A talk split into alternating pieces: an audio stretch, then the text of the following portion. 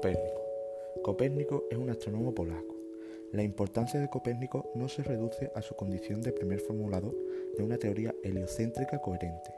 Copérnico fue, ante todo, el iniciador de la revolución científica que acompañó al renacimiento europeo y que, pasando por Galileo, llevaría un siglo después, por obra de Newton, a la sistematización de la física y a un profundo cambio en las convicciones filosóficas y religiosas. Nacido en el seno de una rica familia de comerciantes, Nicolás Copérnico quedó huérfano a los 10 años y se hizo cargo de él su tío materno, canónigo de la Catedral de Frankfurt y luego obispo de Warmia. En 1491, Copérnico ingresó en la Universidad de Cracovia, siguiendo las indicaciones de su tío y tutor.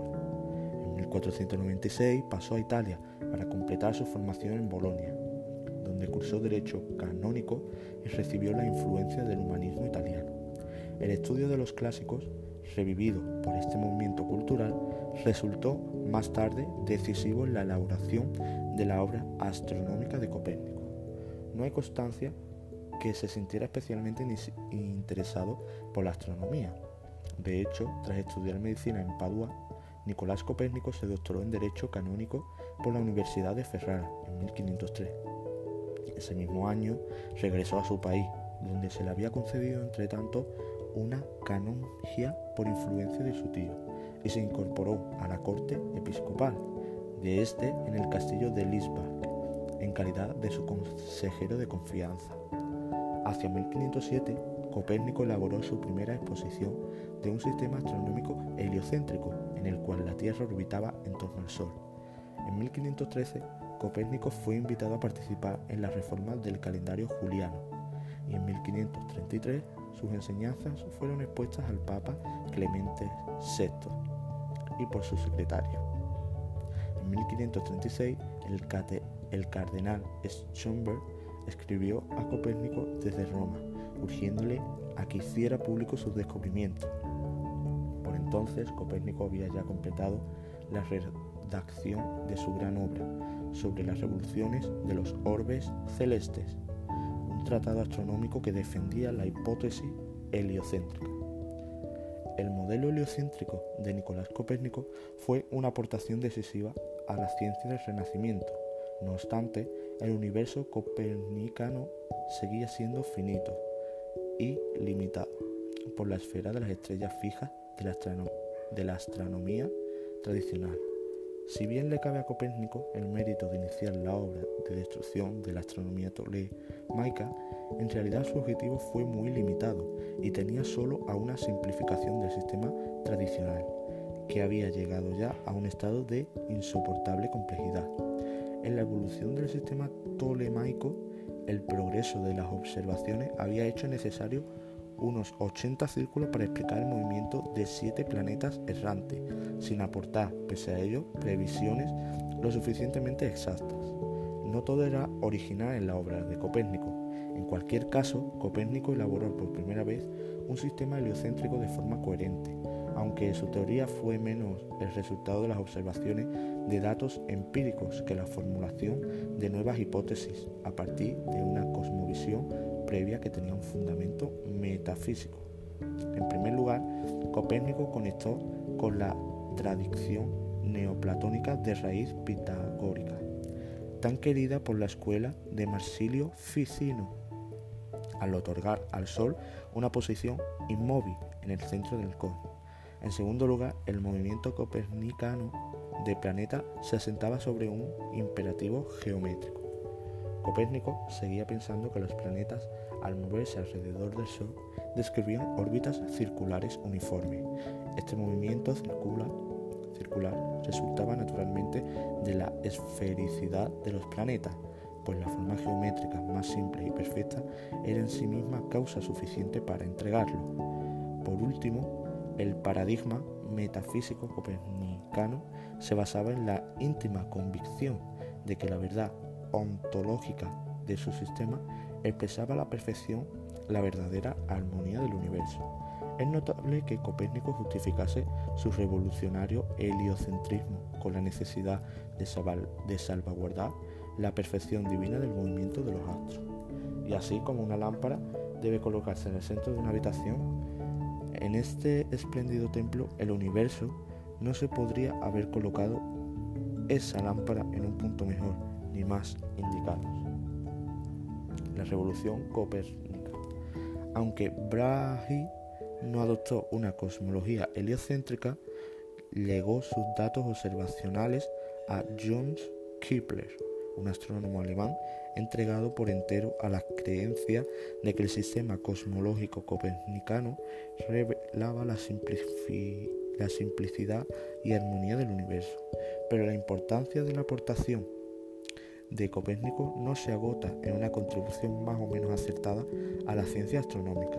La estructura del cosmos, propuesta por Copérnico, al homologar la Tierra con el resto de los planetas en movimiento alrededor del Sol, chocaba frontalmente con los postulados escolásticos y filosóficos de la época, que defendían la tradicional oposición entre un mundo celeste inmutable y un mundo sublunar sujeto al cambio y al movimiento.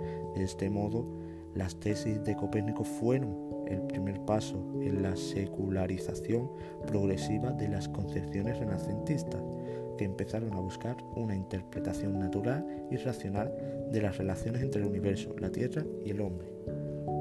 Las profundas implicaciones del nuevo sistema alcanzada, así a la metodología científica en su conjunto, y también a la mentalidad y a las convicciones religiosas y filosóficas de esta.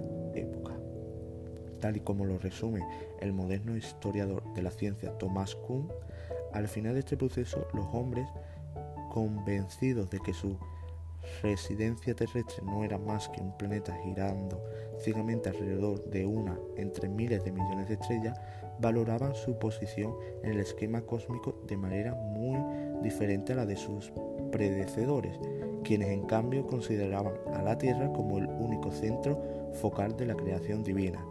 De ahí que, cinco siglos después, la lengua siga reteniendo la expresión giro copérnico para designar un cambio de magnitudes drástica en una situación o modo de pensar.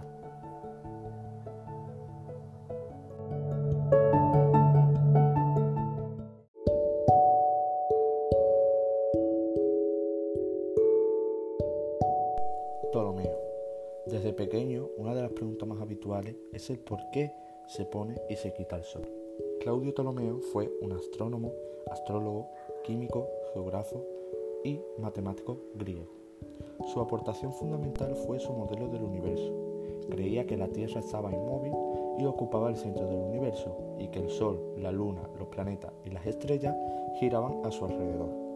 A pesar de ello, mediante el modelo del epiciclo deferente, cuya invención se atribuye a Apolonio, trató de resolver geométricamente los dos grandes problemas del movimiento planetario, la retrogradación de los planetas y su aumento de brillo mientras retrograda, y la distinta duración de las revoluciones siderales. Sus teorías astronómicas geocéntricas tuvieron gran éxito e influyeron en el pensamiento de astrónomos y matemáticos hasta el siglo XVI. Claudio, Claudio Ptolomeo nació en el siglo I o II y falleció a finales del siglo II. Vivió y trabajó en Egipto, donde destacó entre los años 127 y 145. Fue astrólogo y astrónomo, actividades que en esa época estaban íntimamente ligadas también geógrafo y matemática. Como divulgador de la ciencia astronómica de la antigüedad, se dedicó a la observación astronómica en Alejandría, en la época de los emperadores Adriano y Antonio Pío. Astronomía. Fue autor del tratado astronómico conocido como Almagesto. Se preservó, como todos los tratados griegos clásicos de ciencia, en manuscritos árabes, de ahí su nombre, y solo está disponible en la traducción en latín de Gerardo de Cremona, realizada en el siglo XII, heredero de la concepción del universo dada por Platón y Aristóteles. Su método de trabajo difirió notablemente del de estos, pues mientras Platón y Aristóteles da una cosmovisión del universo, Ptolomeo fue un empirista. Su, trabajador, su trabajo consistió en estudiar la gran cantidad de datos existentes sobre el movimiento de los planetas, con el fin de construir un modelo geométrico que explicase dichas posiciones en el pasado y fuese capaz de predecir sus posiciones futuras. La ciencia griega tiene dos posibilidades en su intento de explicar la naturaleza. La explicación realista, que consistiría en expresar de forma rigurosa y racional lo que realmente se da en la naturaleza, y la explicación positivista, que radicaría en expresar de forma racional lo aparente, sin preocuparse de la relación entre lo que se ve y lo que en realidad es. Ptolomeo afirma explícitamente que su sistema no pretende descubrir la realidad, y que es solo un método de cálculo. Es lógico que adoptara un esquema positivista, pues su teoría geocéntrica se opone flagrantemente a la física aristotélica. Por ejemplo, las órbitas de su sistema son excéntricas, en contraposición a las circulares y perfectos de Platón y Aristóteles. El Almagesto contiene un catálogo de estrellas que Ptolomeo tomó de una obra perdida de y Parco de Nicea. Aunque Ptolomeo afirmó que observó el catálogo, se desprende de múltiples líneas de evidencia el hecho de que el catálogo fue obra de Hiparco. El Almagesto también estableció criterios para predecir eclipses. Geografía. Geografía. Otra gran obra suya es la Geografía, en que describe el mundo de su época, utiliza un sistema de latitud y longitud que sirvió de ejemplo a los cartógrafos durante muchos años. Una de las ciudades descritas en esta obra es la Meca, en la península arábiga, a la que llaman Macoraba. Esta obra contenía graves errores en cuanto a distancia. De hecho, se piensa que Colón terminó conociendo América producto de que en el mapa de Ptolomeo las Indias se encontraban notablemente más cercanas a navegar en esa dirección. Es otro error esta vez de metástesis. Ptolomeo escribe Catelanoi haciendo referencia a los lacetanos, uno de los pueblos íberos asentados en la actual región de Cataluña, la península ibérica. Música. El mundo de la música tampoco fue ignorado por Ptolomeo. Escribió un tratado de teoría musical llamado Armónicos. Pensaba que las leyes matemáticas subyacían tanto en los sistemas musicales como en los cuerpos celestes y que, y que ciertos modos y aún ciertas notas correspondían a planetas específicos. La distancia entre estos y su movimiento, la idea había sido propuesta por Platón en el mito de la música de las esferas, que es la música no escuchada producida por la revolución de los planetas.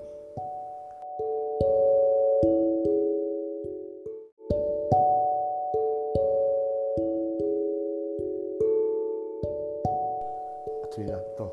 Demuestra un terraplanista que la Tierra es esférica. Voy a dar cinco ejemplos para corroborar que la Tierra es esférica. La primera forma es contemplar con unos prismáticos cómo una embarcación se aleja de la costa. Según explica Michael Taylor, astrónomo de la NASA en el portal de Big Think, si la Tierra fuera plana, notarías que se hace más pequeño a medida que se aleja, pero siempre lo verías completo. Eric Friend habla del segundo experimento en el portal científico CEL, consiste en subir a un árbol que se encuentra en un terreno plano. Basta con esto para ver que al escalar ves más cosas de las que veía antes de, treparlo. Esto se debe a que partes de la Tierra que estaban ocultas debido a su curvatura ahora se revelan porque tu posición ha cambiado. El tercero sería observar un eclipse de luna. Michael Teller explica que si la Tierra fuese plana, al proyectar su sombra sobre la luna no produciría la sombra redonda que proyecta, tampoco si fuera plana, pero con forma de disco. La única forma que puede producir una sombra curva sin importar desde qué dirección se le ponga la luz, la luz es una esfera. La cuarta forma es un viaje en avión de largo recorrido. A 10 kilómetros de altitud ya comienza a apreciarse la curvatura de la Tierra. Por otro lado, los expertos coinciden en todo de que por el momento ningún avión ha logrado dar con el supuesto muro del fin del mundo que muchos terraplanistas creen que es este. Por último, los usos horarios son otra forma de tirar por tierra el terraplanismo. Popular Saint explica que al ser redonda y gira sobre un eje, Existen zonas de la Tierra iluminadas por el Sol, mientras otras permanecen oscuras. Si la Tierra fuese plana, podríamos ver el Sol desde cualquier punto del planeta, incluso siendo de noche, es decir, cuando el gran astro no estuviese brillando sobre nuestras cabezas. Algo así como si un teatro se ve un foco aunque no esté iluminando tu posición.